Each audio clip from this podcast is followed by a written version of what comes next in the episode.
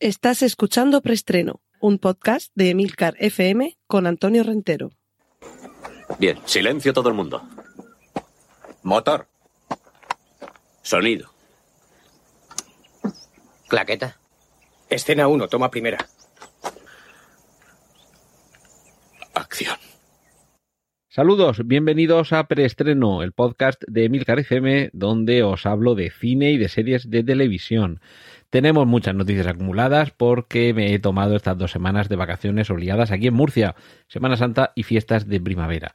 Así que creo que hoy no va a dar tiempo a que tengamos las habituales secciones, pero porque tenemos muchísimas noticias. Así que yo voy a empezar a contar, vamos a empezar por cine remakes y secuelas.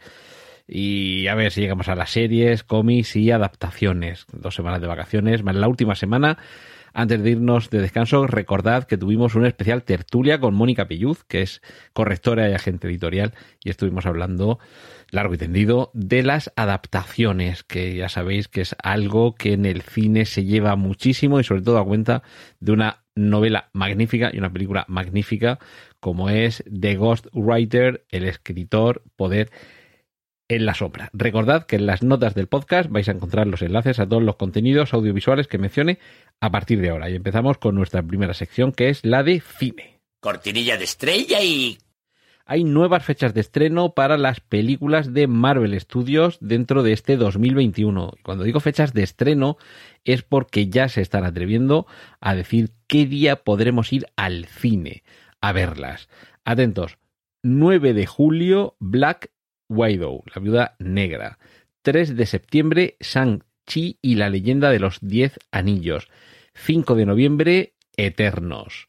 Y 17 de diciembre, Spider-Man No Way Home. Eso es lo que nos espera. Mm, Ya veremos si eh, no cambia nada y podemos ir a verlas al cine. Seguro que también estarán en Disney Plus de alguna manera. Cartel de Wrath of Man, La ira del hombre, la última película de Guy Ritchie con Jason Statham que protagoniza este cartel espectacular en el que aparece impecablemente vestido con un traje de tres piezas y en tejido príncipe de Gales, cruzando sus manos con nudillos, dedos y puño de la camisa ensangrentados. Atentos porque este estreno llegará también a los cines el 7 de mayo, por lo menos eso es lo que se muestra en el cartel. Tenemos también, también un tráiler de una película titulada In the Earth, en la Tierra. Una película mm, del género de terror, dirigida por Ben Wheatley, que es el protagonista de High Rise. Una película con momentos muy interesantes, quizá eh, al final se pierde un poquito, y con un Tom Hiddleston eh, espectacular y además guapísimo. Y que en esta ocasión, eh, este de In the Earth, se ha comparado con Midsommar. ¿Por qué? Porque tenemos una pareja que se adentra en un bosque que está maldito, mientras la humanidad lucha contra una pandemia, que seguro que esto suena.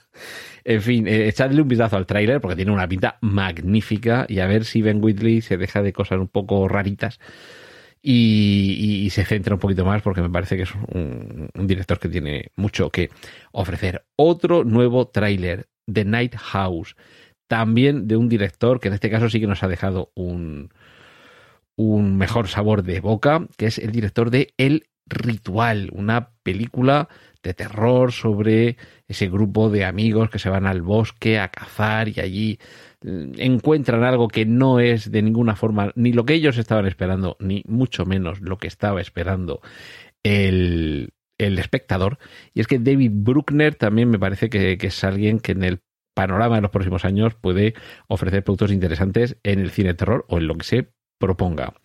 Steven Spielberg ha fichado, ha fichado perdón, a Seth Rogen, el, el cómico, el humorista, el actor, para su biopic. Y es que sí, Steven Spielberg está preparando una película autobiográfica.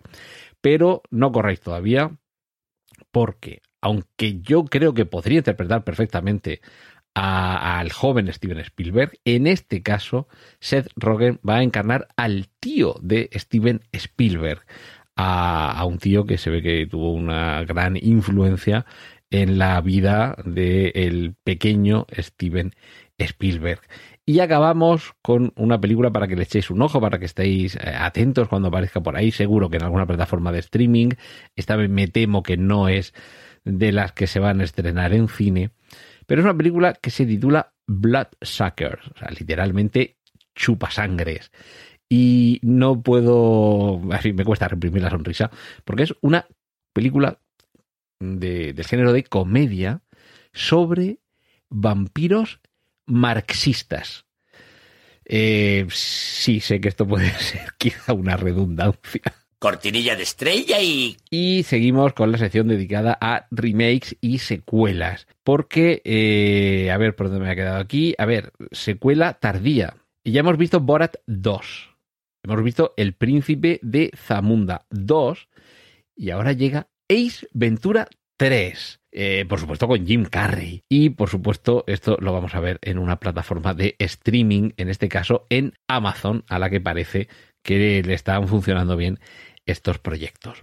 Otro tráiler que creo que debéis tener más que en cuenta, Espiral 2 puntos Show, escrito S-A-W. Y es que sí, Sau, ese eh, personaje que ha marcado también de alguna forma el género de terror, mm, va a tener una nueva entrega. Quizás recordéis que hace ya tiempo, yo creo que años incluso, hablé de que Chris Rock, el, el actor cómico, tenía un proyecto para eh, mm, revitalizar o reiniciar o continuar la franquicia Sau. Pero mm, desde un punto de vista serio, ¿vale? Aunque habitualmente lo hemos visto en papeles de comedia. Pues es este, es este el, el, el proyecto en el que él aparece como uno de los protagonistas. Y atentos porque también aparece Samuel L. Jackson, que yo creo que es la franquicia en la que le faltaba por aparecer. Eh, más trailer, el de Space Jam 2. Y atentos, porque esto sí que es un noticionazo. Y es el dineral que ha pagado Netflix por Puñales por la Espalda 2 y 3. La magnífica película de Ryan Johnson, una película que tampoco inventaba el agua fría, pero que desde luego daba mucho gusto verla, estaba más que bien. Eh, fue un tremendo éxito y Netflix así lo ha creído, hasta el punto de soltar, ya digo, 450 millones de dólares por dos continuaciones en las que, atentos, no repite nadie más que Daniel Craig. Es decir, aquello que yo me prometía tan feliz, que todo se había quedado, en mi opinión, muy bien eh, encarrilado para que Ana de Armas y Daniel Craig, eh, por cierto, qué química en pantalla entre estos dos intérpretes, y que bueno, decía que se había quedado muy encarrilado para que Ana de Armas fuera colaboradora de Daniel Craig y así volviéramos al habitual tándem eh, entre investigadores, como puede ser Sherlock y Holmes. Eh, parece ser que no, parece que en esta ocasión lo que vamos a tener es a Daniel Craig en solitario, que tampoco está nada mal, porque de verdad la película es el típico Houdini del quien lo hizo, que retoma la, la, estructura, los temas, los tropos clásicos de las novelas y de las películas que adaptan a Agatha Christie. Y eso es lo que en este caso, con un personaje eh, original en cuanto a que no procede de una creación previa. Y un rumor al que yo no le eh, haría demasiado caso, pero en fin, cuando el río suena agua lleva, unas veces le lleva más, otras veces lleva menos, que decía mi tata. Pues bien, Chris Hemsworth podría ser, eh, podría, con todas las comillas que queráis, podría ser el hijo de Russell Crowe en Gladiator 2. Que, que esto yo sé que suena rarísimo porque en Gladiator es mítica la frase de soy máximo décimo meridio comandante de las legiones Fénix, eh, esposo de una mujer asesinada, padre de un hijo asesinado, eh, y alcanzaré mi venganza en esta vida o la próxima. Pues bien, si es padre de un hijo asesinado, supuestamente, supuestamente, no dijo padre de dos hijos, uno de ellos asesinado. Y si el hijo estaba asesinado, ¿de dónde sale este otro hijo que interpretaría Russell Crowe? Perdón, eh, Chris Hemsworth.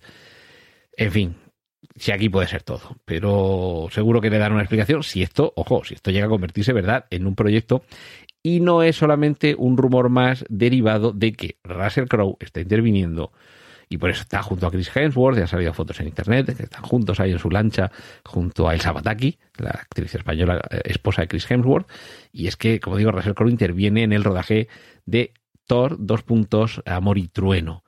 Entonces, a lo mejor ahí han estado, han estado hablando, han dicho, oye, Chris, chavalote, tú tienes aquí un brazo que iría bien para hacer una película de Gladiator, ¿eh? Y a lo mejor de ahí ha, ha surgido todo. Por cierto, noticia también interesante, ya sabéis que Indiana Jones 5 comienza a rodarse ya, porque si no recuerdo mal, se supone que se estrena el año que viene, en algún momento tendrá que empezar a rodarla, y ya no la dirige Steven Spielberg, no actúa como inspirador del guion, afortunadamente, George Lucas. Y en su lugar, eh, bueno, el personaje protagonista sí que sigue, sigue, sí que sigue siendo el mismo. Es eh, Harrison Ford quien lo interpreta, pero el director eh, en este caso es James Mangold, director de Logan de la magnificencia que es Le Mans 66. Aquí en España creo que era Ford contra Ferrari, como se, como se tituló. Pues bien, al, reparto y al equipo técnico se unen como compositor John Williams, por favor, John Williams, qué, grande es la vida contigo dentro. Y Phoebe Waller Bridge, el alma mater de la serie Fleabag, que ya veremos aquí interpreta al, al interés romántico mm, bueno, interés romántico o hija, a lo mejor, o esposa del hijo de, de, Indiana Jones, porque haya una diferencia de edad, o a la mala, ya veremos. Yo, yo votaría por la mala. Y eso sí, si en algún momento Phoebe Waller Bridge rompe la cuarta pared y se dirige con su mirada directamente a la cámara, que es una de las señas de identidad de la serie Fleabag, seguro que arranca unas cuantas carcajadas en, el, entre el público. Y otro tráiler, este de verdad, eh, acción, risa, mm, gamberrismo, si trae más de lo mismo que la primera entrega, estaremos satisfechos. El otro guardaespaldas 2, con Ryan Reynolds, con Samuel L. Jackson, interpretando uno al guardaespaldas, otro al malo al que tiene que proteger. Y atentos, porque ya la vimos al final de la primera película, Salma Hayek, que es la esposa de Samuel L. Jackson, aquí interviene con un papel bastante, bastante relevante. Cortinilla de estrella y y esta semana tenemos que recordaros en esta sección de Autobombo que en Oficina 19 tenéis ese podcast semanal aquí en Emilcar FM en el que os ofrezco recursos, consejos para trabajar desde casa o desde donde queráis.